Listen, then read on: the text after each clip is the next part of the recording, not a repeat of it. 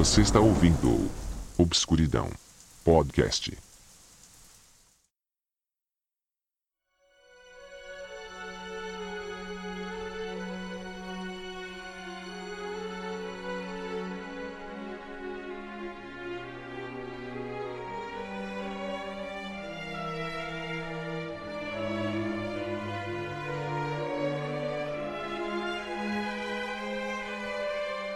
Em um lugar comum, num dia comum. Basta apenas um estopim para que o caos se instaure.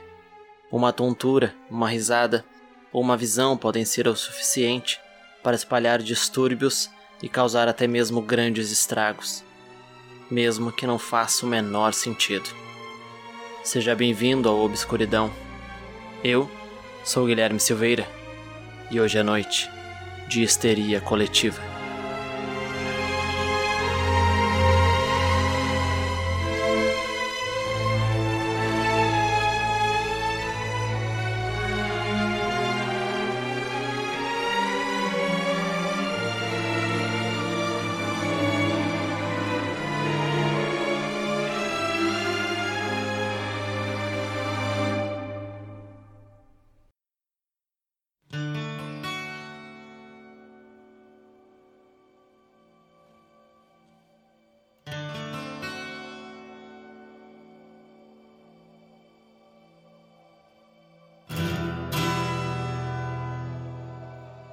Antes de irmos ao episódio, eu gostaria de passar os recados tradicionais para vocês. Primeiramente, peço que sigam o podcast na plataforma que o escutam, principalmente no Spotify. Infelizmente, por lá o podcast não está recebendo nenhum destaque, e isso é importante para que cresça o número de ouvintes. Também peço que indiquem o podcast para amigos, marquem nos posts da página e divulguem nos stories. São ações simples, mas que possuem um grande valor. Sigam nas redes sociais, Obscuridão Podcast, no Instagram e no Facebook. E aproveitem para já mandar o relato de vocês. Em breve eu pretendo fazer um episódio apenas de relatos dos ouvintes. Então envie seu relato através das redes sociais ou pelo e-mail relatosobscuridão@gmail.com. Também quero informar que estarei tirando um pequeno período de férias, apenas uma semana. Portanto, ao invés de eu postar o próximo episódio no dia 12, eu o farei no dia 19. O motivo é que quero fazer algumas pequenas alterações do podcast nesse período. A página continuará ativa e mais acontecimentos misteriosos estarão por lá. E por último, mas não menos importante, obrigado por todo o apoio através das redes sociais por mensagens e divulgando para amigos. E claro, por estar ouvindo e acompanhando esse podcast. Espero que este episódio os deixe assustados.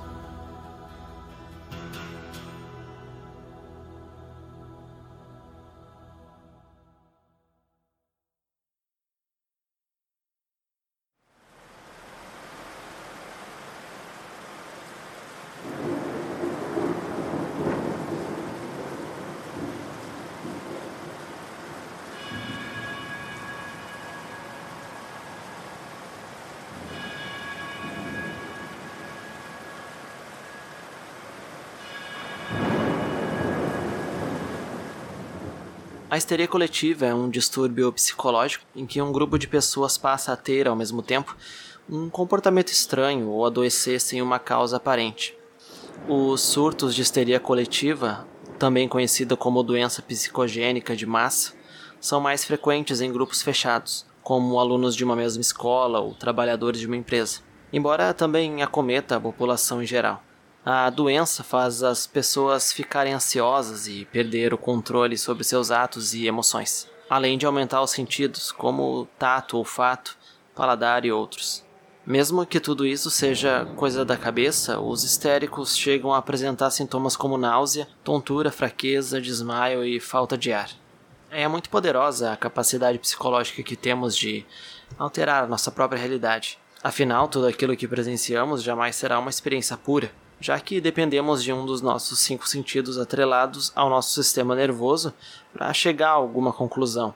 Até mesmo equipamentos que usamos para medir coisas que normalmente somos incapazes de perceber acabam por traduzir para os nossos sentidos. As patologias psicológicas são provas de nossa capacidade de alterar a realidade para nós. No episódio anterior eu citei até mesmo o placebo, que, conforme dito por lá, pode até mesmo curar alguém enfermo. Nossa forte ligação social nos cita certas normas de agir. Se um grupo de pessoas corre na direção oposta da que estamos seguindo, temos a tendência a reagir, observando se há algum perigo se aproximando. E dependendo de como nos sentimos na ocasião, acompanhamos o bando mesmo sem saber a razão. A histeria coletiva é um argumento recorrente nas explicações de fenômenos sobrenaturais. Quando mais de uma pessoa presencia a aparição de um espírito ou efeitos de uma passagem de OVNI, por exemplo, essa é uma explicação que se recorre quando nem a coincidência é o suficiente. Um dos maiores casos de histeria coletiva aconteceu em um domingo de Halloween, no ano de 1938, durante uma transmissão de rádio. O jovem Orson Welles, então com 23 anos, voluntariamente disseminou pânico pelos Estados Unidos com uma radionovelização na CBS de A Guerra dos Mundos, um livro de ficção científica publicado em 1898 por A.J. Wells. O programa possuía moldes de um noticiário real que informava uma invasão alienígena com falsos depoimentos e boletins. E mesmo tendo sido informado em um dado momento que tudo aquilo não passava de ficção, houve um grande pânico na população que ocasionou uma grande histeria de pessoas que acreditavam que tudo aquilo era real. Bem, esse relato é importante para entendermos o conceito de histeria coletiva, mas não está entre os relatos principais, visto que é algo explicável por todo o contexto que se deu. Porém, as histerias coletivas se tornam muito mais misteriosas quando nos deparamos com casos em que pessoas sentem, veem e ouvem coisas com as mesmas características, mesmo que não dialoguem entre si. Além disso, o próprio acontecimento é por si só sem explicação científica completa, já que nada explica a razão de coisas estranhas se manterem ativas em um grande número de pessoas e por tanto tempo. Algumas histerias coletivas, se não são, beiram em muito o sobrenatural. Vamos agora para os relatos principais.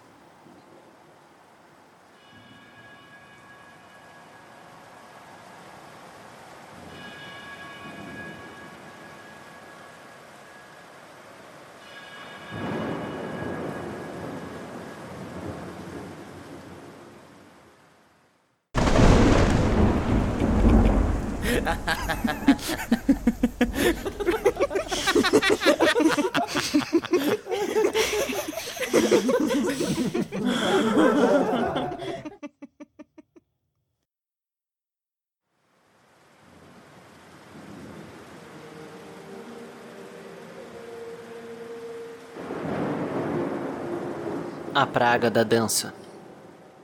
Também conhecida como Dança de St. Joe e Dança de St. Vitus, a Praga da Dança aconteceu várias vezes na Europa entre os séculos 13 e 17.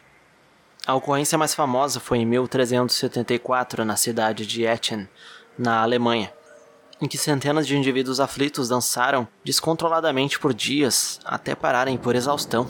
Outro caso do mesmo fenômeno aconteceu em 1518 a dança incontrolável surgiu em Estrasburgo, na França. Faltrófia, uma moradora da região, começou a dançar na rua, aparentemente sem motivo e sem qualquer música tocando. Relatos dão conta em que seus passos fervorosos duraram entre quatro a seis dias, sem interrupção. Em uma semana, 34 pessoas já haviam se juntado à dançarina e em menos de um mês haviam mais de 400 pessoas dançando freneticamente nas ruas. A maioria dessas pessoas acabaram morrendo de exaustão e por causas como ataque cardíaco e derrames.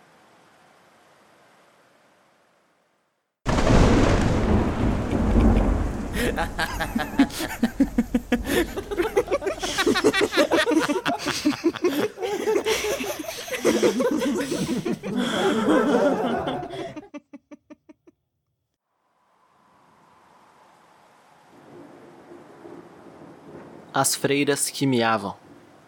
Instituições como escolas, prisões e conventos eram cenários típicos para a histeria coletiva.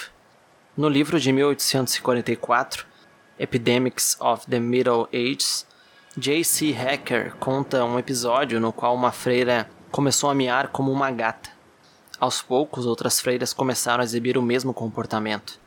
Atingindo todas as moradoras do convento. O grupo de mulheres se reunia para miarem juntas por várias horas em períodos específicos durante o dia. Tamanho era o incômodo entre os vizinhos do local que o exército foi acionado e as freiras foram espancadas até pararem de fazer os barulhos bizarros.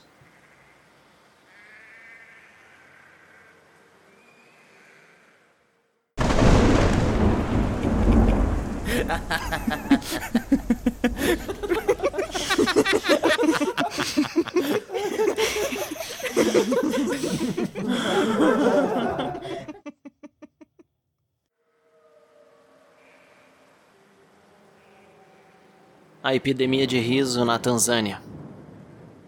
Inexplicavelmente, uma piada contada dentro de um colégio interno fez com que a população de diversas cidades na região de Tanganyika tivesse crises de riso incontroláveis.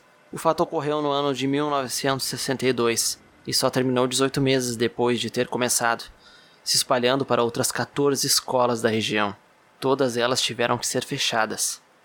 Segundo pesquisadores, os alunos entraram em crises de riso após ouvir a piada, transmitindo a histeria para os seus pais, que a transmitiram para moradores de áreas próximas.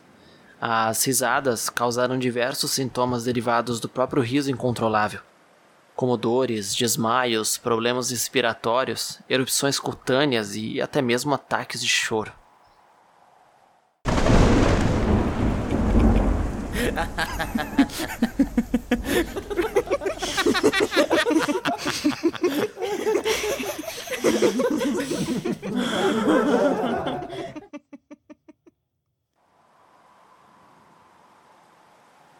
O Diabo de Paris. Em 23 de outubro de 2010, 11 pessoas pularam pela janela de um apartamento em Versalhes, no subúrbio de Paris, após acreditarem ter visto o diabo, em um incidente que terminou com a morte de um bebê de 4 meses. O pânico tomou conta dos moradores do apartamento, no segundo andar de um prédio, quando um homem sonolento que andava nu pela casa foi confundido com o diabo. O incidente ocorreu de madrugada e, ao que parece, o homem só se levantou para alimentar o filho que chorava na cama. Treze pessoas estavam no apartamento do segundo andar e, por volta das três da manhã, um dos ocupantes ouviu o filho chorar. Explicou para a AFP, a Agência Internacional de Notícias, Odile Favre, da Promotoria de Versalhes. O homem em questão se levantou para alimentar o filho e, como estava totalmente nu, foi confundido com o diabo. O grupo atacou o homem e o feriu com uma facada na mão, antes de expulsá-lo do apartamento. Mas ele tentou voltar e foi aí que, tomados pelo pânico, pularam pela janela. Além da morte do bebê de quatro meses, outras sete pessoas sofreram traumatismos múltiplos.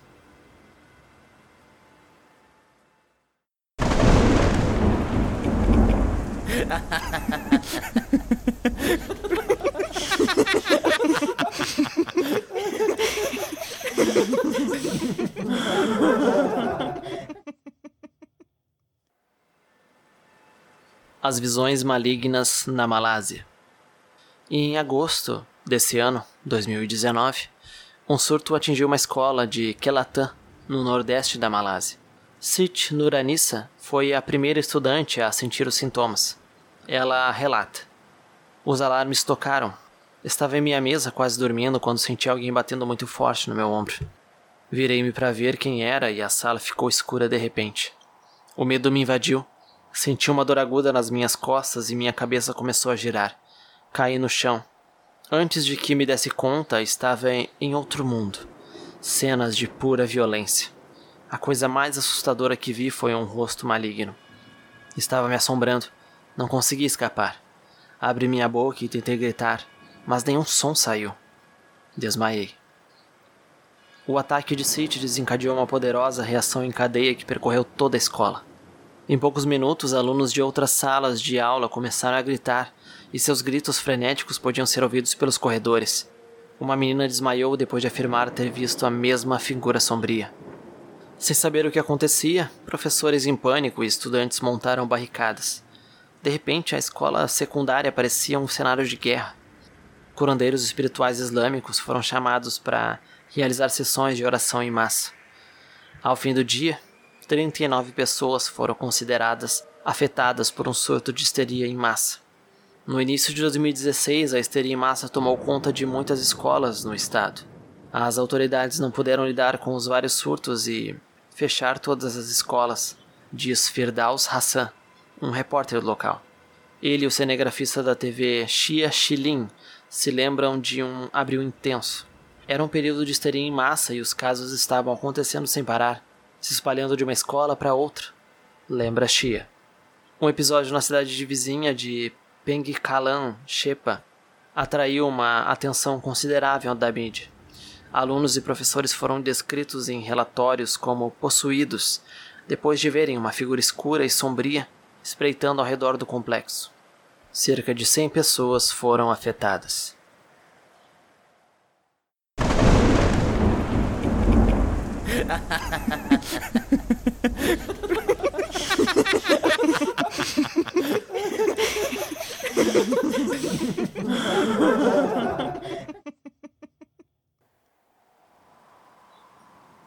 Histeria hipnótica.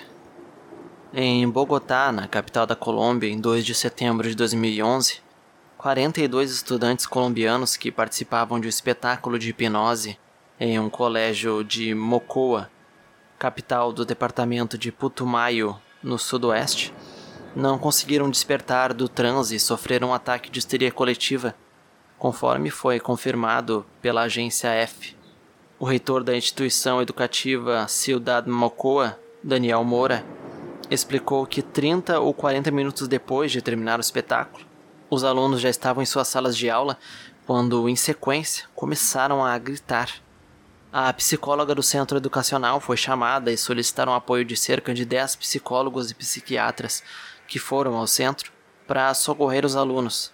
Em um primeiro diagnóstico, esses psicólogos opinaram que se tratava de histeria coletiva, por isso os alunos foram levados ao hospital local José Maria Hernandes, próximo ao colégio. Ali eles foram atendidos, hidratados e tiveram surtos epiléticos controlados, conforme explica Mônica Guerreiro, a subdiretora científica do centro, que também assegurou que não foi necessário receitar nenhum tratamento médico aos alunos. Dos 42 jovens, foram atendidos 36 que mostravam inconsciência, agitação e, em dois casos, sintomas epilépticos. O diagnóstico do serviço de psicologia do hospital diagnosticou neurose coletiva induzida pelo evento da hipnose. Todos os afetados tiveram alta nesse mesmo dia e o suposto mágico, Miller Zambrano Posada, foi levado às autoridades encarregadas.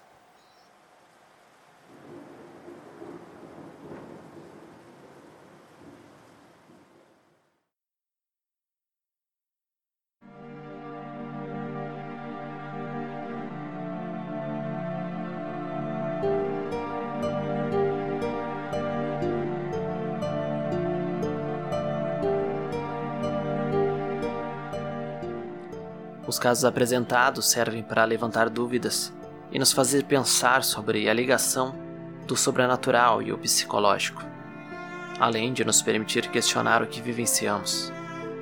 Caso lembre de algum caso de histeria coletiva que presenciou, terei o prazer em recebê-lo.